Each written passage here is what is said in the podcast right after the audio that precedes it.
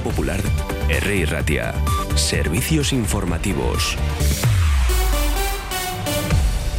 Son, son las 12 del mediodía. Como les estamos contando, la miembro de la ejecutiva del Partido Nacionalista Vasco, Nerea Melgosa Vega, sustituirá a Beatriz Artolazábal como consejera de Igualdad, Políticas Sociales y Justicia y tomará este martes posesión ya de su nuevo cargo.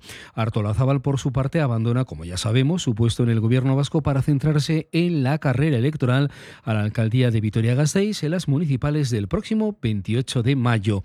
Melgosa tomará mañana martes posesión como consejera en el departamento en el Palacio de Ajurianea a las 9 de la mañana en un acto presidido por el Endacario Urcollo, quien le ha designado como nueva consejera de su ejecutivo. Mañana participará por primera vez en el Consejo de Gobierno y posteriormente comparecerá en rueda de prensa junto al portavoz del Ejecutivo, Bingen Zupiría. Nacida en Gasteiz, ejerció como asesora del Departamento de Igualdad, Políticas Sociales y Justicia del Gobierno vasco en el periodo 2020-2021. Es licenciada en Sociología y Ciencias Políticas por la Universidad de Deusto y posee el máster en Recursos Humanos cursado en la Escuela de Negocios EADA de Barcelona. Y también es miembro de la ejecutiva del Partido Nacionalista Vasco. Cambiamos de argumento y recordamos una de las referencias informativas desde el punto de vista educativo y es que Euskadi abre hoy la prematriculación con un cuestionario para determinar el grado de vulnerabilidad de nuevos alumnos. Las fechas son desde hoy y hasta el próximo 24 de, febrero. Recordamos palabras del consejero de Educación Joaquín Bildarrach. Es el momento de realizar la solicitud de matriculación las familias tan solo van a tener que rellenar un cuestionario para que desde el Departamento de Educación podamos identificar al alumnado más vulnerable. El resto del proceso lo gestionaremos desde el Departamento de Educación. La sociedad nos demanda que también desde la educación colaboremos activamente en lograr una sociedad más equilibrada y cohesionada. También el Parlamento Vasco nos lo ha requerido y como sabéis todos vosotros y todas vosotras, ya esto viene recogido en el acuerdo del 7 de abril del Parlamento Vasco, del pasado 7 de abril.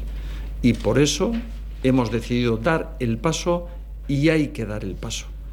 La, la alternativa, lo más cómodo, hubiera sido seguir como hasta ahora, pero si queremos avanzar como sociedad, tenemos que dar el paso.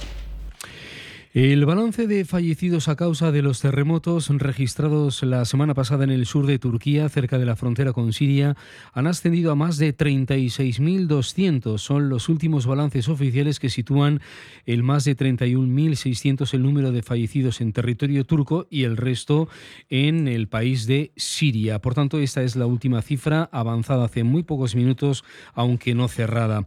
Un día hoy, lunes, de distintas movilizaciones, una vez más se da inicio a un nuevo calendario de movilizaciones y manifestaciones de las trabajadoras del Servicio de Ayuda a Domicilio. Además, también trabajadores del Centro Vasco de Transfusión y Tejidos Humanos desarrollan desde mañana martes y hasta el próximo viernes 17 cuatro nuevas jornadas de huelga para reclamar unas condiciones justas con respecto al resto de trabajadores de Osakidecha. En esa primera jornada, los sindicatos han emplazado al Servicio de Salud a un encuentro en el Consejo de Relaciones Laborales, el CRL, para buscar una solución urgente.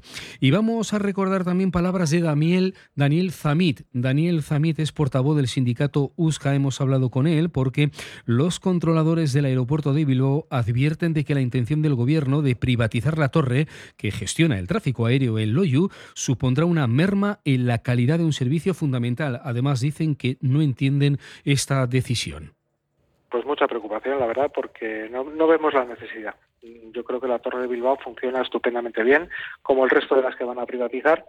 Eh, la Torre de Bilbao, además, se da la circunstancia de que da dos servicios en uno. Da el servicio de aproximación y el servicio de torre, que es el que se pretende privatizar. Eh, como es, la propia orden ministerial prevé que el servicio de aproximación no se puede privatizar, entendemos que no hay ningún ahorro, lo van a ir más personas allí a trabajar para hacer un trabajo que ahora hace un solo controlador, pues eh, que está habilitado en aproximación y en torre, pues van a tener que incrementar la plantilla, con lo pues con lo cual se complica la cosa y además es que no entienden ya de, origen, esta intervención central. Bingen Zubiría, consejero de Cultura y Política Lingüística, portavoz también del gobierno vasco, ha presentado esta mañana en Bilbao las actividades organizadas en el marco de la llegada del Tour de Francia a Euskadi en el mes de julio, el inicio de la cuenta atrás de los 100 días, las marchas cicloturistas y las fiestas de la bicicleta en familia en los tres territorios van a ser los platos fuertes de la celebración. Esos 100 días, a partir del 23 de marzo, serán, por tanto, el punto de partida de una serie de actos y acciones que estamos organizando. Y serán citas de todo tipo.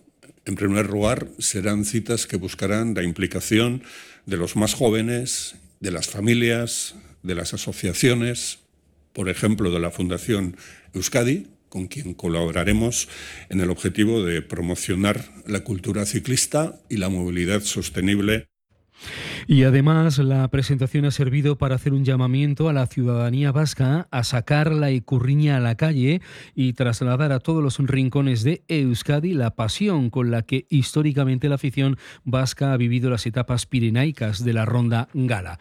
Bueno, pues con este llamado desde el gobierno vasco en voz de Bingen Zubiría cerramos este repaso informativo. Estas y otras noticias con bastante más detalle serán ofrecidas a partir de la una en el Euskadi Gaur de hoy. Les dejamos con una temperatura ahora mismo de 16 grados y medio en el exterior de nuestros estudios. Agur.